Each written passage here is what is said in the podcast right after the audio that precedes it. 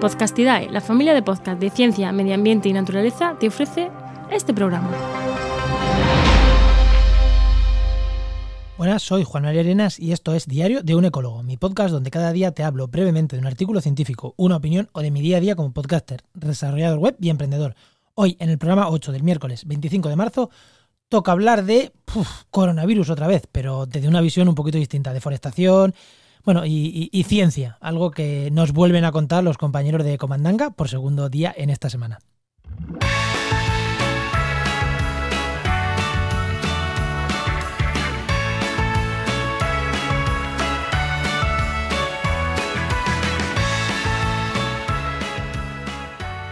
Os voy a empezar leyendo, bueno, eh, os voy a hablar, hoy os voy a hablar de un artículo que, de nuevo eh, tienen los chicos de Comandanga, que este ya lo comenté el lunes 1 y hoy han, publicado, podríamos decir, la segunda parte. El lunes estaba más centro de murciélagos y hoy más en deforestación. Pero lo traigo no solo para contaros lo que ahí dicen, que también os lo voy a contar, sino para hacer una reflexión que a mí me parece súper interesante y que ellos también hacen en el artículo, aunque no sea lo principal del artículo. El artículo se llama Deforestación y coronavirus, los cimientos de una pandemia. Y empiezo a leer lo conforme empieza el artículo, que además lo han traído de unas conclusiones de un artículo científico. Os la voy a leer.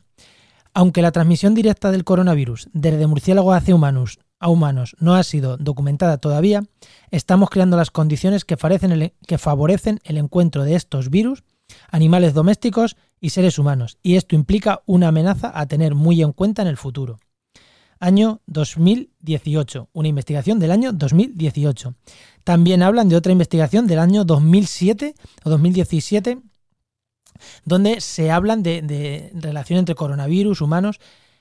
Con esto, primera reflexión que quiero hacer. De nuevo, la ciencia sí que avisó de los problemas que podíamos tener con, un, con el coronavirus, con el que tenemos ahora y con dos coronavirus que ya hubo. A ver, toda esta investigación se hizo porque ya hubo dos rebrotes de, de otras dos especies de coronavirus distintas, tanto en 2002 como en 2012. Y de hecho, en 2007 hubo también una, eh, un brote de SARS, de, coronavirus, en Ontario y es idéntico, idéntico a lo que ahora estamos sufriendo. Así que esto que estamos viendo ahora, bueno, los científicos no vayamos, no vamos a decir, no, no voy a decir esto se sabía, había que tomar medidas antes, no, pero igual medidas frente al contagio inicial sí se podrían haber tomado o sí que nos tiene que servir para, para darnos cuenta de lo que estamos haciendo con la naturaleza y que esto, mm, bueno, se sabía que, este, que esto sí iba a pasar. Digo se sabía que iba a pasar los contagios de coronavirus hacia humanos, porque ya están pasando. No que se sabía que iba a haber esta alarma, ni que íbamos a estar enclaustrados, ni nada, ¿vale? Y, entro, entro un poquito en el, en el artículo, ¿no? Voy a, hablaros un poquito, ¿no? Eh, uno de los problemas que, que, hemos tenido o que, o que se basan, ¿no? Estos investigadores decían que los murciélagos pueden ser, los, ya lo comentamos también el lunes, pueden ser unos vectores, aunque no está demostrado todavía, ¿eh? ojo, no está demostrado que el, murciélago sea el vector que ha transmitido el murciélago a los que ha transmitido el coronavirus a los humanos, sí que pueden ser uno de los causantes. Aunque, como ya dije el lunes, el causante principal somos nosotros. Voy a daros algunos datos más de los que no os di el lunes. Eh, lo que sí está claro, parece que está claro, es que los coronavirus de murciélagos humanos pasan mal. Lo que pasan, normalmente como pasan, es eh, con un operador intermedio, muchas veces animales domésticos. ¿Vale? Por ejemplo, eh, en otros dos virus, que no son coronavirus, pero bueno, no dejan de ser virus, el virus de Hiedra en Australia se supo que pasó en los años 1990 por ahí, fue de murciélagos a humanos, pero pasando entre medias por los caballos. Y en eh, otro virus, el virus de Nipad, lo mismo, pasó también de mm, murciélagos a humanos, pero usando también entre medias a otra especie doméstica, en este caso los cerdos.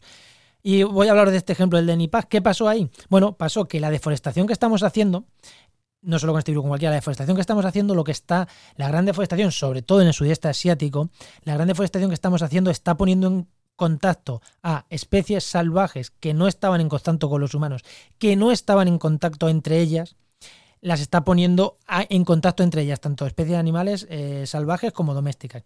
¿Qué pasa? Que un virus que a lo mejor puede pasar de murciélagos a humanos siempre y cuando tenga un hospedador intermedio que puedan ser, no sé, imaginémonos un gato salvaje, si tú no haces por la deforestación que todas esas especies se mezclen, se mezclen que, que todos entren a las ciudades a comer, a los vertederos, bueno, pues quizá esas enfermedades son más difíciles de que den el salto desde animales a, humanos. Pero con la fuerte deforestación que estamos haciendo los humanos y sobre todo en el sudeste asiático, se dan las condiciones idóneas para que estos saltos pasen. Entonces, la culpa ¿Es de los murciélagos? Insisto, no, no es de los murciélagos. el lunes hablaba de eh, hacinar murciélagos en comercios, en el mercado de Wuhan, se hacinaron murciélagos con otras especies. Bueno, pues ahora parece ser que hay también investigaciones, también de antes de, que saltara esta alarma del coronavirus actual, que ya apuntaban a que la deforestación son una de las principales causas de que ciertos virus puedan pasar a, eh, puedan pasar de animales a humanos. También añadir otro factor que no añadí, creo, el lunes. El cambio climático. El cambio climático está haciendo que muchas, que los humanos nos estemos desplazando. Ya, hablamos que el lunes hablábamos de que los humanos nos desplazamos mucho y que contribuimos a mover el coronavirus. ¿Vale? Pues que los humanos, debido al cambio climático, también nos estamos desplazando. Entonces, como nos estamos desplazando, pero no, no de manera puntual, sino los asentamientos humanos se están moviendo y están buscando nuevas zonas. Entonces, eso pone en contacto, bueno, pues evidentemente los pone en contacto más entre nosotros y con eh, especies animales. Pero es que además no solo los humanos nos estamos moviendo, los insectos, eh, muchas especies también se están desplazando. De hecho, ya se ha visto eh, como el dengue, por ejemplo, que nunca había habido en España, ya había casos de dengue en España transmitidos por el por el por, un mosquito, por el mosquito tigre. Entonces, el cambio climático también, o sea, deforestación, cambio climático, todos son efectos que están, eh, son mm, problemas que están teniendo los humanos, que estamos generando los humanos y que pueden acrecentar más estos movimientos de, de enfermedades entre animales y, y los humanos. Pero también decir una cosa, bueno, ahí se estima, también dice en el artículo, más de 10.000 virus potenciales de pasar de animales a humanos. No vamos a pensar en eso porque con uno es suficiente, digo que sean 10.000 que 100.000, a mí me da igual. Por último, decir una cosa. Cuidado con los murciélagos, que los murciélagos se han dicho que pueden ser los que, hemos dicho aquí, tanto aquí como el lunes, que pueden ser los que estén moviendo o los que sean el primer hospedador de estos virus, pero ojo, si acabamos con los murciélagos, posiblemente estemos matando a quien controla los mosquitos e impide plagas tipo malaria. ¿Vale?